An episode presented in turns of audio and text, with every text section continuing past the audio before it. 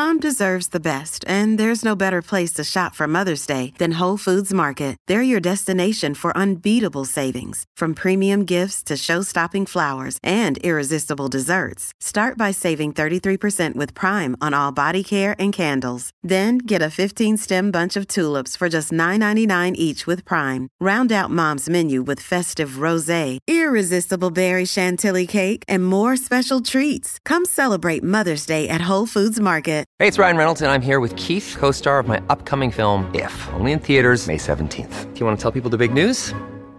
All right, I'll do it. Sign up now and you'll get unlimited for $15 a month in six months of Paramount Plus Essential Plan on us. Mintmobile.com slash switch. Upfront payment of $45 equivalent to $15 per month. Unlimited over 40 gigabytes per month. Face lower speeds. Videos at 480p. Active Mint customers by 531.24 get six months of Paramount Plus Essential Plan. Auto renews after six months. Offer ends May 31st, 2024. Separate Paramount Plus registration required. Terms and conditions apply if rated PG. Pourquoi manger des algues est-il bon pour la santé? Merci d'avoir posé la question. On en entend régulièrement parler dans les médias, les algues vertes deviennent toxiques lorsqu'elles pourrissent sur les plages au soleil. Ainsi dégradées, l'image des algues marines génère de la méfiance. Si elles peuvent amuser les enfants en bord de mer, on évoque beaucoup moins leur qualité nutritionnelle et gustative. Il existerait entre 30 000 et 1 million de variétés sur Terre selon les estimations. Dans le livre Le super pouvoir des algues, paru chez Larousse, Régine Kieva, autrice bretonne et membre de l'association Food Algues, écrit qu'un petit millier d'algues seulement est connu et classé. Qu'à cela ne tienne, leur goût, leur texture et leurs propriétés gagneraient à être connus, d'autant plus avec l'engouement pour une nourriture moins riche en viande. Séchées, les algues contiennent en effet 20 à 45% de protéines, avec les 8 acides aminés indispensables à notre organisme. Ces molécules ne se trouvent que dans l'alimentation car notre corps ne sait pas les synthétiser et sont indispensables à de nombreux processus comme le transport des nutriments, c'est-à-dire des lipides, des minéraux, des vitamines, etc.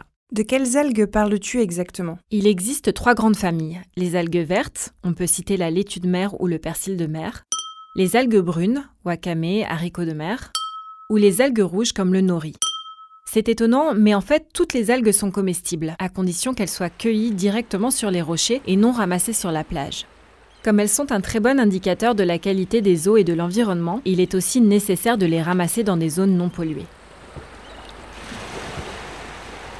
Est-ce que ces trois familles d'algues ont les mêmes bienfaits? Grande source de fibres, les algues ont un effet coupe-faim et sont faciles à digérer. Elles ont des points communs puisqu'elles contiennent toutes des nutriments, des sucres complexes qui n'augmentent pas la glycémie, de la chlorophylle, des protéines et des minéraux. Mais elles ont aussi des spécificités. Selon le livre de Régine Kieva, les algues rouges ont par exemple des effets immunostimulants et antidiabétiques. L'algue nori que j'ai citée tout à l'heure permet une restauration des cellules détériorées. Les sucres contenus dans les algues rouges ont un effet antiviral et agissent aussi comme pansement gastrique. Les algues vertes améliorent la résistance au stress et ont des vertus anti-inflammatoires. Elles possèdent aussi des propriétés vermifuges et contiennent des vitamines A, B1 et B2. Côté minéraux, il y a 20 fois plus de magnésium dans 10 grammes d'algues vertes que dans un carré de chocolat. Enfin, les algues brunes possèdent des sucres complexes appelés fucanes qui préviendraient les ulcères et agiraient contre les troubles du foie. Ces algues brunes sont aussi stimulantes pour l'immunité. Et comment les préparer en cuisine? Dans son livre Les algues et la spiruline aux éditions Rustica, Nathalie Yaniello, journaliste et autrice spécialisée dans l'environnement, conseille par exemple d'infuser des algues séchées, comme on le ferait pour des plantes. On peut y ajouter un filet de citron ou du miel qui se marie bien avec le goût marin. Certaines algues comme la laitue de mer s'associent très bien aux plats sucrés. On peut aussi les ajouter fraîches dans des salades, envelopper des filets de poisson, en faire des chips, des beignets, etc. Certaines sont meilleures crues que cuites, par exemple le spaghetti de mer. Tu peux retrouver des recettes sur le site foodalgue.bzh. Les magasins de produits naturels proposent des algues fraîches ou en paillettes.